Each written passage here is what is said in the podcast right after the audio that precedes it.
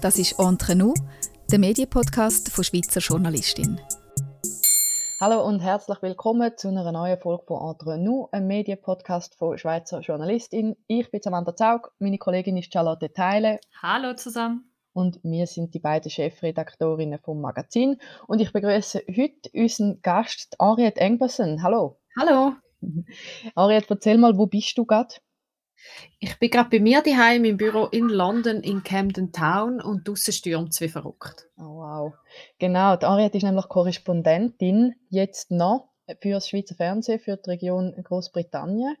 Und ähm, über das werden wir heute eigentlich reden, Ariette, weil jetzt bist du noch Journalistin, aber bald tatsächlich nicht mehr. Und das ist auch ähm, unsere Titelgeschichte von dieser Ausgabe, wo wir schauen, ähm, was sind so journalistische Laufbahnen, bietet der Beruf noch Perspektiven, weil es ja ein Ding ist, dass einfach ganz viele Leute ähm, den Beruf von Journalistin den Nagel hängen und wechselt. Ariette, erzähl mal, wie ist das denn bei dir jetzt noch? Also jetzt noch heißt, ich bin bis Ende März bin ich Korrespondentin und dann äh, habe ich einen Monat Pause. Ich zügle dann auch noch, komme zurück in die Schweiz äh, und fange dann im Mai an als Executive Searcherin. Das äh, klingt ein bisschen schwierig, ist ein englischer Begriff.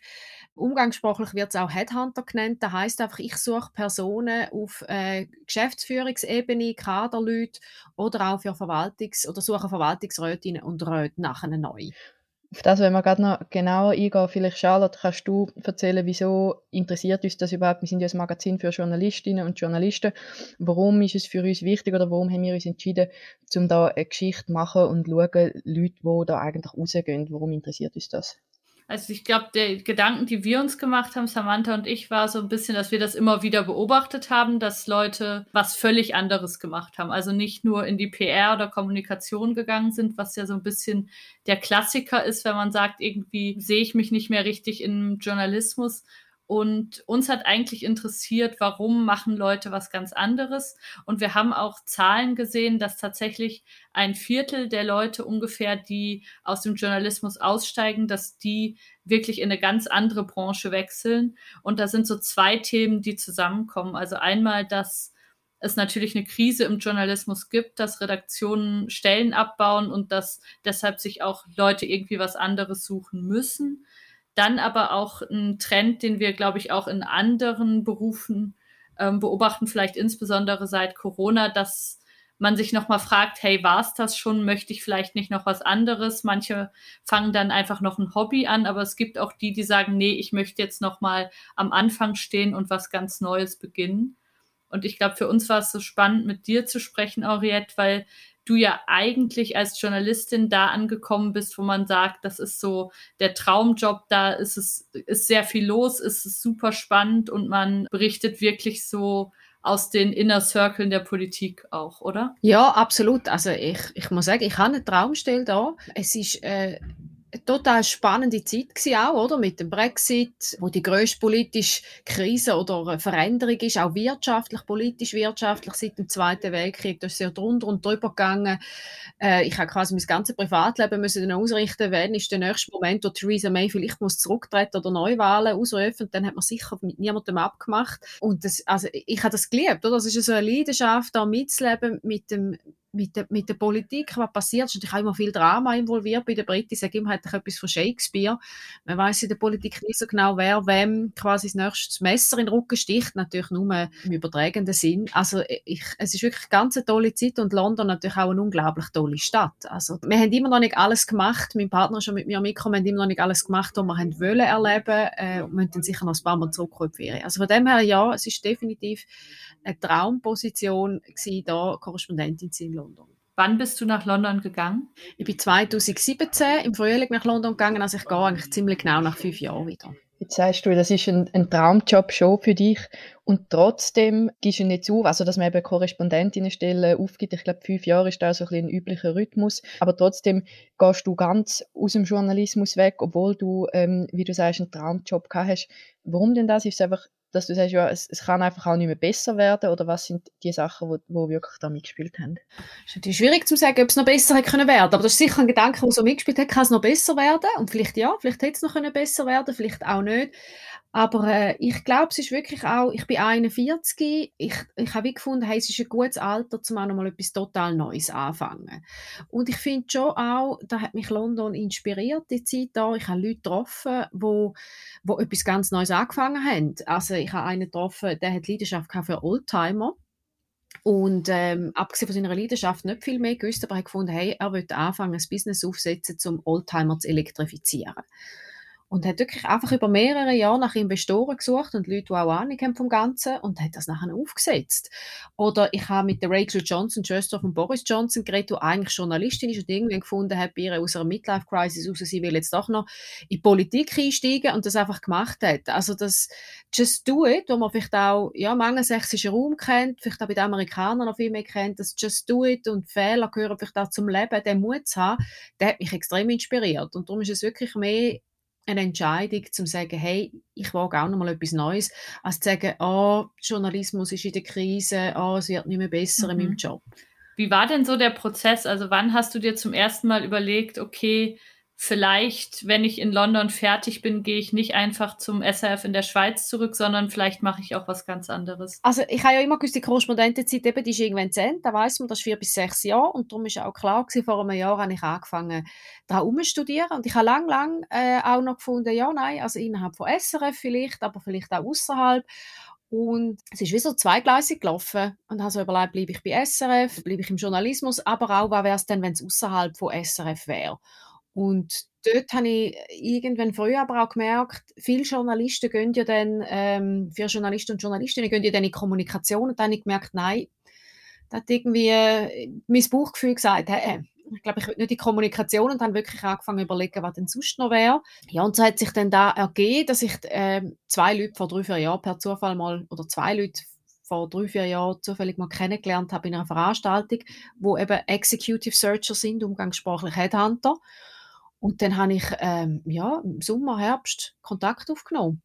Und weil ich weiss, die haben dort mal von, aus dem Jux raus, glaube ich, leider vielleicht nicht aus dem Jux raus, aber auf jeden Fall auch ich aus dem Jux raus, vor, vor drei, vier Jahren, als ich die an dieser Veranstaltung getroffen habe, bin ich mit denen am Tisch und habe gefragt, aha, also sie sind Executive Search, also Headhunter, äh, dann haben sie ja eine Ahnung, äh, was man als nächstes beruflich machen kann. Ich habe gesagt, du sehen sie denn mich? Und dann haben sie so gesagt, ja, dann kommen sie zu uns arbeiten. Und ich denke, ja, ja, das Netzkompliment ist gut. Und habe nicht mehr weiter darüber nachgedacht und eben aber im Sommer, Herbst gefunden, ah, dann musst du nochmal nachgehen. Und dann vor Weihnachten ist es dann definitiv klar geworden. Das würde mich noch interessieren. Viele äh, Journalistinnen und Journalisten haben ja so eine höhere Identif Identifikation mit dem Beruf, dass man sagt, das ist, ist nicht nur mein Job, das ist so ein bisschen auch ein Teil von meiner Persönlichkeit. Und du hast das auch beschrieben, dass du das liebst, eben so in dem, in dem Trubel sein, wenn man in der Aktualität schafft. Ähm, ist das auch etwas gewesen, wo, wo dir auch schwer gefallen war oder wo das ein Prozess war, dass du, ja, ich gebe jetzt irgendwie einen Teil von, wie ich mich definiere, so ein bisschen auf? Hm. Ich muss ehrlich sagen, ich habe mir das noch nie so überlegt. Aber ich glaube, es ist vielleicht so, dass ich mehrere Leidenschaften habe im Leben. Also das, das, das Journalism, Journalistin sein, mit drin sein, äh, wenn es passiert. Also es ist auch die Leidenschaft mit drin sein, wenn Geschichte passiert. Das ist sicher eine Leidenschaft, aber ich habe zum Beispiel auch eine Leidenschaft für, äh, für Möbel, für Innenarchitektur und habe darum auch einen, einen, Master gemacht übrigens im Visual Design ähm, und habe aber dann nicht gefunden, ich muss jetzt gerade auch einen Beruf haben, der genau in diesem Bereich ist. Und darum glaube ich wieder, jetzt kann ich eine nächste Leidenschaft äh, ausleben. Und in dem, dass mir die neue Firma auch die Möglichkeit gibt und mir selber äh, oder wir gemeinsam entwickelt haben, dass ich mich darf, ähm, äh, auf Frauen fokussieren und etwas darf mithelfen zu verändern, ähm, habe ich das Gefühl, kommt, kommt auch wieder eine andere Leidenschaft von mir zum Zug, zum sagen, hey, ich, ich darf hoffentlich Frauen begleiten auf ihrem Weg, ich darf hoffentlich etwas zu dem Thema auch beitragen, wo natürlich sehr vielseitig ist, aber das Thema, dass wir wollen, mehr Vielseitigkeit, mehr Diversität in Führungsetagen, finde ich, äh, ich glaube, das, das Typ definitiv absolut auch eine Leidenschaft von mir das finde ich eben so spannend. Es geht ja vielen Journalisten und Journalistinnen auch so ein bisschen darum, was zu verändern. Manche sehen sich als vierte Gewalt, als Wachhund, ähm, vielleicht gerade so in der Wirtschafts- und Politikberichterstattung. Und du hast ja das auch ein Stück weit mitgenommen in deinen neuen Job, dass du sagst, es gibt Sachen, die sind mir wichtig und für die möchte ich mich einsetzen. Kannst du ein bisschen erzählen, wie du so gesehen hast, das ist ein wichtiges Thema, wo es vielleicht auch noch Handlungsbedarf gibt? Ja, genau, das war auch London eigentlich der Aha-Moment. Ich bin wirklich, als ich da angekommen bin, 2017 und angefangen habe, die britischen Medien zu schauen, die BBC zum Beispiel, aber auch Sky News. Ich bin wirklich ein bisschen baff und habe plötzlich gemerkt, boah, da hat es auch viele Frauen, Entschuldigungswort, da hat es extrem viele Frauen, die man sieht. Da war Theresa May, Gina Miller, so, so eine Finanzfrau, die sich aber politisch ähm, engagiert. Dann hat es ein paar Politexpertinnen gehabt, und ich dachte, hey, die, die sehen sogar noch einiges jünger aus wie ich. Äh, weibliche Journalistinnen. Also ich habe so viel mehr Frauen gesehen. Und ich habe auch noch nicht gewusst, dass BBC das am Hinterkopf hat, dass sie sagen, 57 Prozent von allen Leuten, die am Fernsehen äh, haben oder wo man sichtbar sieht, Frauen sind. Das habe ich da nicht gewusst. Und ich habe einfach gemerkt, wie das einen Unterschied macht in mir selber, wenn ich selber an Selbstvertrauen gewonnen habe weil ich gemerkt habe, hey, da gibt es ganz viele Frauen und die machen das. Und die einen machen es äh, grossartig, dann gibt es aber auch man sagt, ja, die hat jetzt nicht so gut geredet, aber ich habe zum ersten Mal gemerkt, dass ich vorher in der Schweiz immer, wenn ich eine Frau gesehen habe, vielleicht auf einer Bühne oder am Fernsehen, mich immer gefreut habe, aber immer gedacht habe, ah, eine Frau, Mal schauen, wie die das macht, ob die das kann. Das ist so unbewusst abgelaufen, da habe ich nicht wählen, dass das stattfindet. Und seit ich in London bin und, und, die, und so viele Frauen sehe, und es ist einfach selbstverständlich, Frau, Mann, mache ich den Gedanken, habe ich nicht mehr. Ah, Frau, mal schauen, ob sie es kann. Ich sehe nur noch einen Menschen und denke, ah, mal schauen, ob es den kann. Der Mensch, egal ob Frau oder Mann. Das ist wirklich so ein Aha-Moment, wo ich mir sage, hey, nur wenn wir mehr Sichtbarkeit haben, von Frauen, und das sagen ja ganz viele andere Frauen auch, also ich bin ja da längst nicht die Erste oder die Einzige, aber ich, ich habe wirklich die innere Überzeugung, wenn, wenn es selbstverständlicher ist, Frauen zu sehen in deinem eigenen Unternehmen, äh, in Führungspositionen, in der Öffentlichkeit, im Fernsehen, in den Medien, dann ja, dann verändert sich etwas. Und dann wird es einfach auch normaler, sage ich. Es ist weniger behaftet, vielleicht auch weniger damit verbunden, dass man Mut braucht, als Frau vorne herzustehen, sondern es wird selbstverständlicher. Das finde ich auch interessant bei der, bei der BBC, da habe ich das Programm mal ähm, mir angeschaut. Die haben ja dunkt mich, nimmt mich wunder, wie du das siehst, dunkt mich, haben die schon nochmal einen anderen Level, was so Diversity angeht. Ähm, sind auch, nur schon bei denen, ähm, wo sie eben über ihre Programme informieren, gibt's ja allerhand so irgendwelche so Infoseiten und so. Nur schon dort, wenn man die Leute auch anschaut, ähm, da gibt's irgendwie Disabled People, es gibt POC, wo, wo ganz normal einfach auch vorkommen. Und das Gefühl, das ist schon nochmal ja, sind die vielleicht schon einen, einen Schritt weiter. Wie schätzt du das ein? Ist das, wie steht die Schweiz so im Vergleich da? Also das eine stimmt sicher. BBC hat ja neben dem Frauenthema auch gesagt, eben die Diversity geht ja viel weiter. Sie haben zum Beispiel eine Wettermoderatorin, die einen halben Arm hat und nicht einen ganzen. Ähm, es gibt einen Journalist, der im Rollstuhl ist, den ich auch bei immer wieder gesehen Und jetzt haben sie gerade für ihr Kinderprogramm, werden jetzt einen Moderator ähm, fängt an arbeiten, der Down-Syndrom hat. Das ist ein bewusster Entscheid, wirklich zu sagen, hey, Vielseitigkeit bedeutet auch, Leute, die vielleicht irgendeine gewisse Behinderung haben oder in irgendeiner Form anders sind, sollen auch stattfinden. Das ist wirklich eine, eine Unternehmenskultur, die man da sieht. Und man muss schon sagen, ähm, man weiss, bei der BBC weiss man auch, seit die das Ziel gesetzt haben, 50% Frauen am am Schirm, am Fernsehen sichtbar zu machen, haben sie das auch erreicht über die Jahre, immer mehr Sendungen. Und das Schweizer Fernsehen hat das ja auch übernommen vor ein paar Jahren und da sind wir im Moment bei knapp unter 40 Prozent. Und was ich spannend finde, ist, also eben, da hat irgendwie die Schweiz ist da um, ähm, die Idee von BBC gefolgt. Und das Nächste, was stattfindet in Großbritannien, ist, dass sehr viele Firmen, Unternehmen, Organisationen sagen, wir machen auch die 50 Prozent. Also das heißt, wenn eine Firma, ein Unternehmen äh, äh einen Sprecher vorne anstellt, dann sollte es eben zu 50 Prozent ein Sprecher sein, aber zu 50 Prozent eben auch eine Sprecherin. Also, dass man äh, sagt eben auch Universitäten, viele, die mitmachen und sagen, hey, wir sorgen dafür, dass unsere Experten eben auch Expertinnen sind und auch da die 50 Prozent erreicht werden. Und ich glaube, nur schon an dem, dass das Commitment da ist von vielen britischen Organisationen und Unternehmen, und das haben wir, glaube ich, in der Schweiz meinte ich, noch nicht so zeigt. Auch da hat die Schweiz quasi noch Optimierungspotenzial oder kann sicher dem, dem Beispiel noch mehr folgen von den Briten. Das ist ja mein Lieblingsbeispiel, dass sogar BBC Arabia oder so hat 50 Prozent Expertinnen angebracht, weil sie es, glaube ich, so ein bisschen als Challenge aufgebaut haben und dass in der Redaktionen total gut funktioniert hat, dass die gefunden haben, so, ja, wir wollen, auch, wir wollen das auch erreichen. Ja, es ist auch, du merkst, es ist, es ist äh, ein grosses Thema da. Ich glaube, es ist einfach auch noch, es ist viel mehr angekommen, das ganze Thema. Wie in der Schweiz ist im Moment mein Eindruck, aber auch in der Schweiz kommt. Also ich finde zum Beispiel, muss ich ehrlich sagen, wenn man von ehemaligen SRF-Mitarbeiterinnen äh, redet, aber Patricia Leri macht auch total spannend. Also auch da ist ist ein Engagement und eine Leidenschaft, die irgendwo in einem ganz anderen Bereich umgesetzt wird, wie äh, im ursprünglichen. Was ich auch mega spannend finde, ist, dass du gesagt hast, das macht auch was damit, wie du dich selber siehst und was du selber für ein Selbstbewusstsein hast. Also, dass du vielleicht auch das Gefühl hast, man sagt jetzt nicht, oh, da ist eine Korrespondentin, mal schauen, ob sie es kann und so, sondern dass du auch mit einem anderen Selbstbewusstsein deinen Job gemacht hast, oder? Ja, absolut. Also ich habe, ja, ich habe, ich habe wie, wie gefunden, ah, da hat es so viele Frauen, die das machen. Ich habe äh, spannenderweise auch Korrespondentinnen ganz viel gefunden da in London. Also ich habe mit dem ORF natürlich zu tun, das sind zwei Frauen dort mal gewesen, sind, ist jetzt immer noch eine Frau. Äh, beim ZDF, das sind dort mal auch Frauen gewesen, ähm, eine Zeitungsjournalistin auch, die für die deutsche Zeitungen geschrieben hat, Deutsche Welle, auch eine Frau. Also ich mag mich erinnern, 2018 oder 2019 war ein Parteitag, das ist immer so eine ganz große Jahreskonferenz von der regierenden Partei der Tories. Und dann sind wir dort in unserem Kämmerli gesessen, wo immer all die internationalen Korrespondenten sitzen und wir sind einen ganzen Tisch voll einfach Frauen gewesen, die alle den Job gemacht haben. Ja, da gibt wirklich ein anderes Gefühl. Ich finde es auch spannend. Man sagt ja, es gibt ja Untersuchungen, die sagen, dass Frauen zum Teil anders networken oder anders zusammenarbeiten.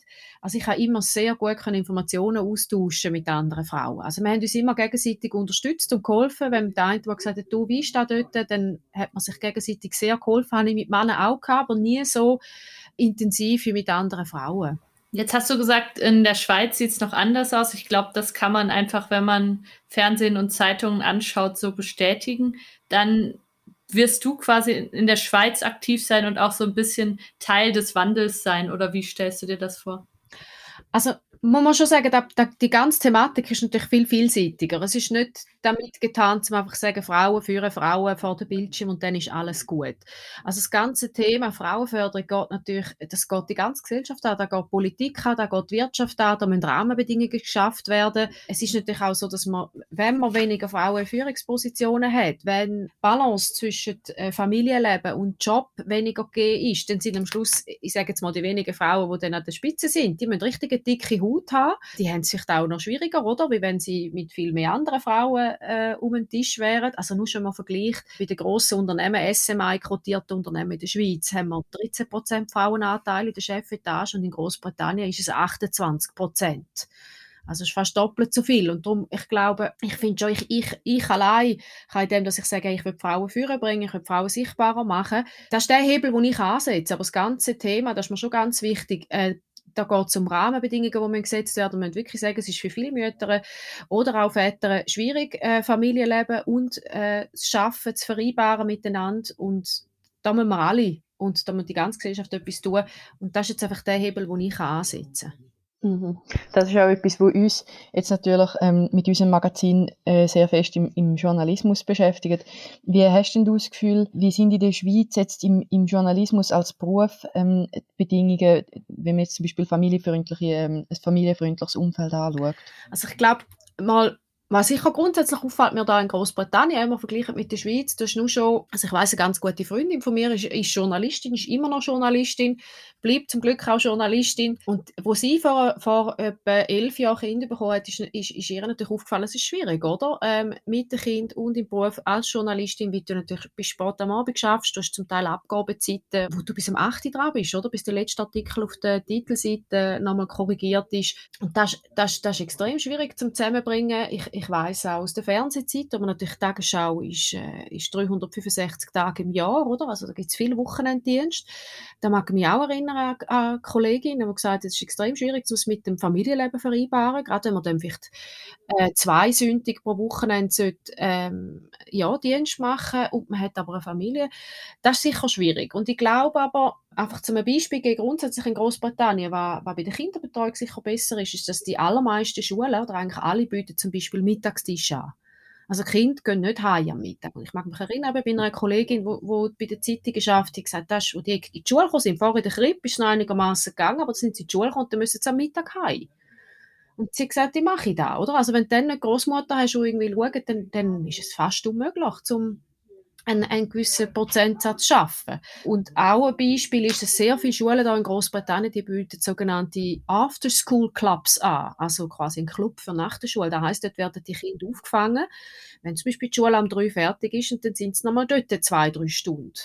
auch da hilft natürlich, dass wenn du als Frau sagst, hey, ich würde gerne arbeiten, ich will eben, und ich, ich, ich will vor Ort sein in meinem Job, dass, dass Kinder länger aufgefangen sind. Und das sind schon Rahmenbedingungen, die ich glaube, sind, auch wenn nicht überall perfekt in Großbritannien, das, das mehr gehen, dass du, wenn du willst, als Frau äh, arbeiten, vielleicht auch eben mehr wie, wie 20, 30, 40, vielleicht auch 60 oder 80 Prozent arbeiten, dass die Rahmenbedingungen besser gegeben sind wie in der Schweiz. Ja, ich glaube, das ist etwas, wo halt bei uns in der Schweiz einfach ein Ding ist, wo man kann sagen, ja, das hat schon auch fest mit Geschichte zu tun. Da kann man irgendwie nicht erwarten, dass, dass äh, Frauenrecht im Vergleich mit anderen europäischen Ländern ähm, sehr spät äh, erst aufgebaut worden sind dass man dann ähm, mit so Themen irgendwie gleich weit ist. Darum finde ich, ich finde eigentlich das mega interessant, wenn man sich mit anderen Ländern, wenn man auch den Vergleich ein bisschen machen kann, vielleicht kann man da auch etwas wirklich auch sich abschauen oder, oder halt irgendwie äh, schauen, wie Strukturen an anderen Orten schon aufgebaut sind. Das finde ich eigentlich, kann, kann auch mega Chance sein.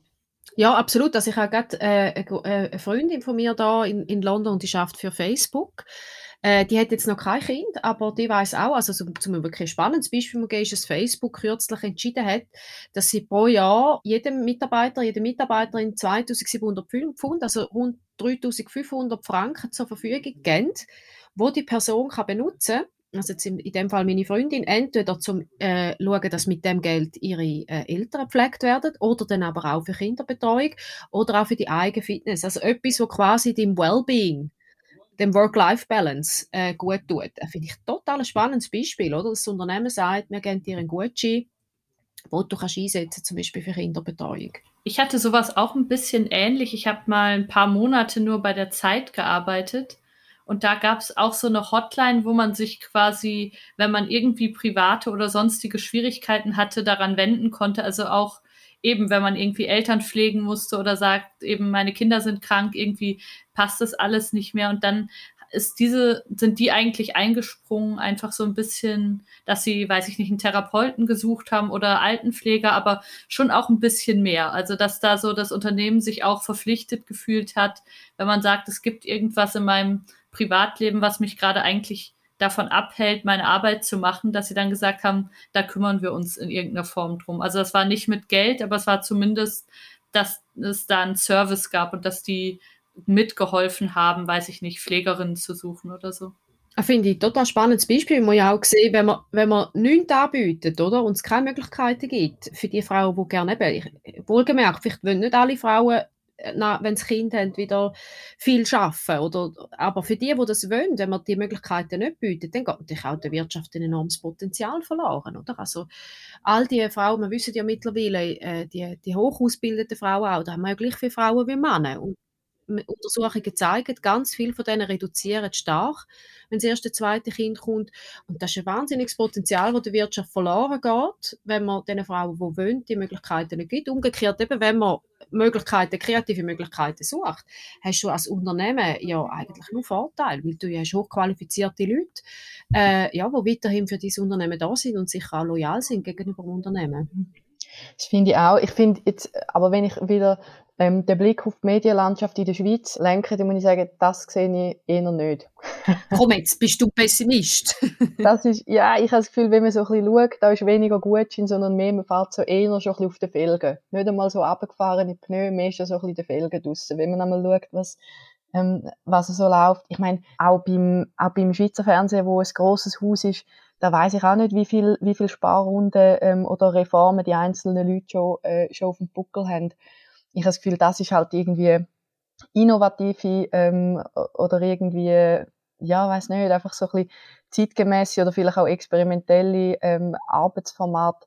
Ich habe das Gefühl, da ist in der, in der Schweizer Medienlandschaft ist, sind irgendwie einfach nicht so die Ressourcen da im Moment. Da ist mehr so zuerst mal überleben und dann mal weiter schauen. Aber ich, aber ich habe das Gefühl, das, das ist auch ein Problem, wo, wo, wo, wo ich denke, das wird ein riesen ein riesen Bumerang. Man merkt es vielleicht jetzt schon ein bisschen, aber ich glaube, in ein paar, weiß nicht, zehn Jahren ist sicher noch mal viel zäher. Also da, da bin ich voll bei dir. Das ist auch irgendwie, ich finde es auch sehr logisch, oder? Eben wie du sagst, es geht ums Überleben. Das Geschäftsmodell Journalismus ist schwierig, ist in Gefahr. Also, oder, oder ist klar, da, da, kann, da muss man neu überdenken.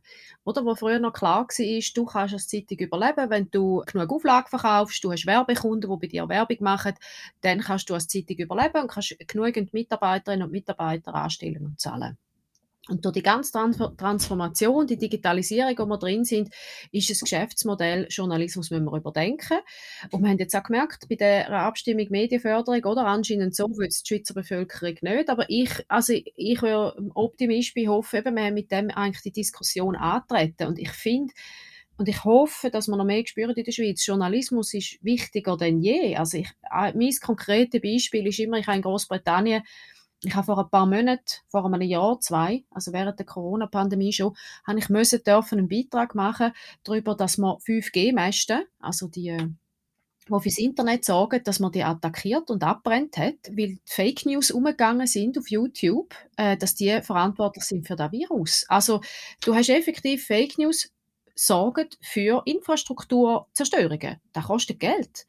Und darum, das war wie so, auch so ein kleiner Aha-Moment für mich. Und ich gefunden habe, das, einfach, das zeigt auf, es ist extrem wichtig, wichtiger denn je, dass wir Journalismus haben, das vierte Gewalt, das Aufklärung, dass die Leute auch verstehen, wo man die Informationen herbekommt. Ich bin ja fest überzeugt, ich finde äh, die Aufklärung darüber, wie wichtig Journalismus ist oder wo ich meine Informationen herhole, das sollte in der Schule stattfinden, genauso wie Sexualkundeunterricht. Also ich finde, es ist mega viel drin, was du jetzt ähm, beschrieben hast und ich sehe es auch so wie Samantha, dass so die Personalentwicklung und dass man sich wirklich fragt, okay, wie hält man eigentlich gute Leute in dem Job und wie macht man es eigentlich attraktiv, darin zu bleiben und sich weiterzuentwickeln und so, dass das überhaupt keine Priorität hat bei den Unternehmen, eben weil alle das Gefühl haben, sie müssen Stellen abbauen und auch wenn irgendwie wirklich gute Mitarbeiter kündigen und sich was Neues suchen, dann denkt man ja, ist doch gut, wir müssen sowieso irgendwie wieder sparen und wieder Stellenprozente abbauen. Also dass so dieses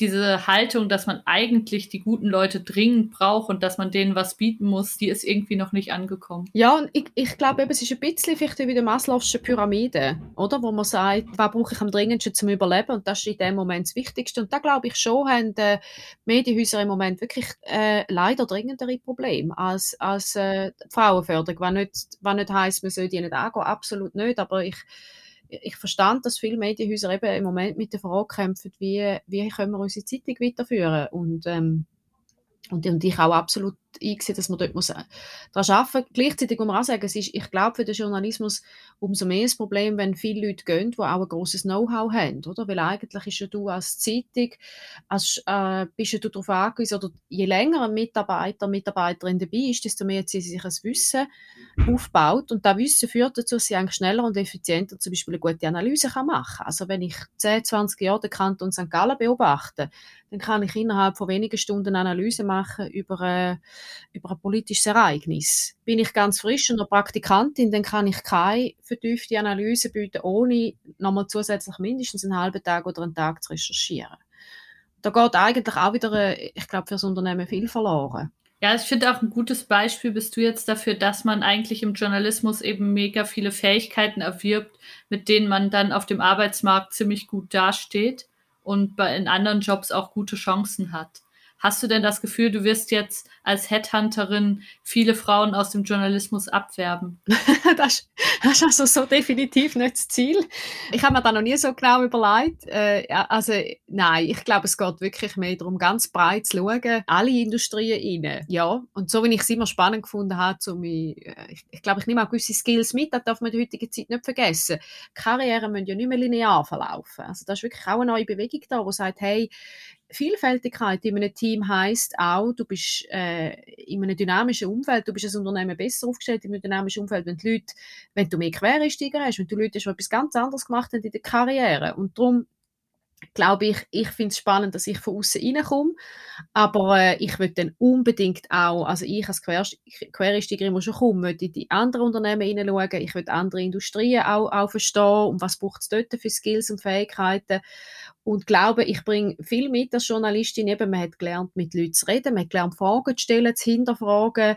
Äh, man hat aber auch äh, gelernt, mit allen Leuten zu reden, eben von jeder Hierarchiestufe ein, ein Gespräch zu führen und, und neugierig zu sein. Und ich glaube, das Spannende ist ja, dass man, ähm, jeder bringt in seinem Beruf, egal welcher Beruf er vorgemacht hat, bringt er Fähigkeiten mit, wo man quasi kann auch in ein anderes Umfeld wieder verpflanzen und einsetzen. Ich habe noch zwei Fragen. Die eine, ähm, das ist, glaube ich, so ein bisschen obligatorische, die müssen wir jetzt einfach noch stellen, ähm, als, als äh, Journalismus- und Medienmagazin äh, bei dem Schweizer Fernsehen. da ist ja allerhand, ist auch immer ein bisschen zu unteroben, es wird viel äh, restrukturiert, man, man hat einen Krampf auch mit der Digitalisierung, manchmal hat man das Gefühl, wie fest ähm, haben solche Faktoren deine Entscheidung ähm, zum, zum deinen Beruf oder die Branche verlassen, ähm, doch auch beeinflusst? Ganz gering. Also ich finde die Transformierung, die stattfindet, und man sieht es natürlich auch in den Schweizer Medien, kommt das SRF etwa die auch immer mal aufs Dach über, aber ich muss auch sagen, ich habe in London andere Korrespondentinnen und Korrespondenten kennengelernt von Medienhäusern in ganz Europa. Und es ist keine, der gesagt hat, bei uns wird nicht transformiert und umstrukturiert, dass es gehört dazu, BBC inklusive, es rumpelt bei allen einmal, gehört auch dazu. Und von dem her finde ich wirklich, es ist wichtig. Und ich muss ganz ehrlich sagen, ich finde viele von den Entscheidungen, wo gerade Nathalie Wappler zum eine Frau nennen, äh, angeht, finde ich, finde ich gut und richtig. Ich finde, das SRF hat auch im internationalen Vergleich, auch mit der BBC verglichen, total spannende neue Formate. Also in den sozialen Medien, finde ich, können wir uns international können wir mitheben. Und ich finde es, ohne dass ich sage, oh, ich will gehen, weil wegen all diesen neuen Entwicklungen, ich finde es aber cool und auch richtig, wenn gerade für die neuen Formate äh, in unserem Laden es auch Platz gibt für junge Leute, oder? Also ich bin glaube nicht die, wo, wo, wo das neueste Format entwickelt äh, für, für 13- bis 20-Jährige auf, auf Instagram. Das ist auch okay, oder? Also ich bin 41, wenn das junge Leute machen, finde ich, ja, das sind die richtigen und ich, ich finde das auch gut und richtig, dass man wieder neue Leute hat, die in dem Unternehmen Platz haben und das Unternehmen vorwärts bringen. Mhm. Charlotte, hast du noch eine Frage? Ich hoffe, es ist nicht die gleiche, die du stellen willst. Ich würde fragen, was du am Journalismus vermissen wirst. Also etwas, was ich hoffentlich mitnehme, ich, ich, ich, wo ich auch am neuen Job hoffe, ich glaube auch, so wie ich es im Moment mir vorstellen werde, haben, ist, ich finde das Tollste am Journalismus ist jeden Tag etwas Neues zu lernen. Aber da glaube ich, kann ich mitnehmen. Ich glaube, da gibt es auch einen neuen Job wieder.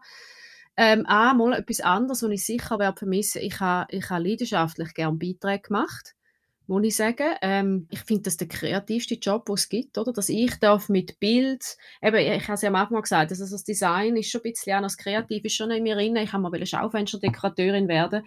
Das hat, das hat er nicht gemacht. Aber so, dass ich mit Bild und mit Musik und mit Text etwas kann, etwas ganz Kleines erschaffen, jeden Tag aufs Neue, da habe ich wahnsinnig gern gemacht. Und, und habe auch so meine Musikliebling gehabt und all da und, und, und das, da hat mir dann niemand reingeredet von oben und gesagt, nein, das passt jetzt nicht in unsere Corporate Design das wollen wir so machen. Da habe ich sehr eine freie Hand gehabt und da werde ich, werde ich sicher von mir einen Beitrag machen mit, mit allen Effekten und, und Musik und Bild. Du musst gleich noch auf Insta, Ariette.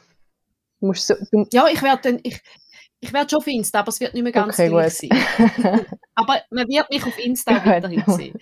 Dort kann man das ja auch aufleben äh, ausleben. Ja, nein, meine Frage ist ein bisschen, ähm, jetzt, habe ich jetzt auch wieder noch mehr angekündigt, als es dann am Schluss ist. Ich habe einfach gedacht, in der UK, es ist einfach immer, also Areb muss auch sagen, man hat ich auch wirklich viel am Fernsehen gesehen, gell? Und, und in der UK ist einfach immer äh, total schlechtes Wetter und du hast aber immer total gute Haare gehabt. ja. ich will einen Styling-Tipp.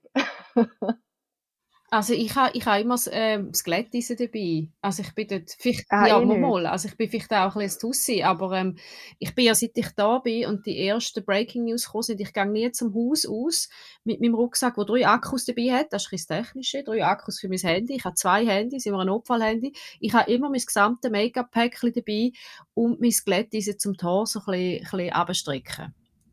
Ja, also ein, ein, ein grosses Tussi da, wo immer parat ist. Und das Wetter ist im Fall nicht immer so schlecht. Also es hat, nein, nein, es hat nicht so häufig geregnet, wie ich gemeint habe. Jetzt bin ich aber auch ein bisschen beruhigt, weil ich also denke, du siehst so effortless, weißt du, hast immer so total korrekte Haare. Jetzt finde ich so auch gut. es ist schon, nein, es ist schon High Maintenance, ja. man hat da, man ist da dahinter. Ja. ah, voll gut. Ja, Charlotte, ist noch etwas, ähm, haben wir alle Sachen gefragt? Ich habe das Gefühl, doch, Henriette, gibt es noch was, was dir wichtig ist, was wir nicht angesprochen haben? Äh, nein, ich glaube nein. Es war ein spannendes Gespräch. Gewesen. Ja, alles drin. Auch da mit dem Glätti ist erstmal wirklich noch wichtig, dass die Leute wissen, wie ich habe. Ich bin auch froh, dass es endlich jetzt mal ja, ich, Genau, ja. Cool. vielen, vielen Dank. Danke euch. Du hast jetzt noch einen busy Nachmittag, oder? Ja, definitiv, genau. Ja, ich muss die nächste Woche organisieren. Wieder ganz viele Beiträge. I see. Ja, und ihr, die zugelassen habt, danke vielmals, sind ihr dabei gewesen. Ähm, kaufen dieses Heft, da gibt's noch mehr allerhand interessante Inhalte natürlich, noch mehr zu der Ariette, noch mehr zu anderen ähm, Personen, wo ihre Karriere im Journalismus reflektieren. Ja, schön sind ihr dabei gewesen, macht's gut. Ciao miteinander. Ciao, ciao. Das ist Entre nous, der Medienpodcast von Schweizer Journalistin.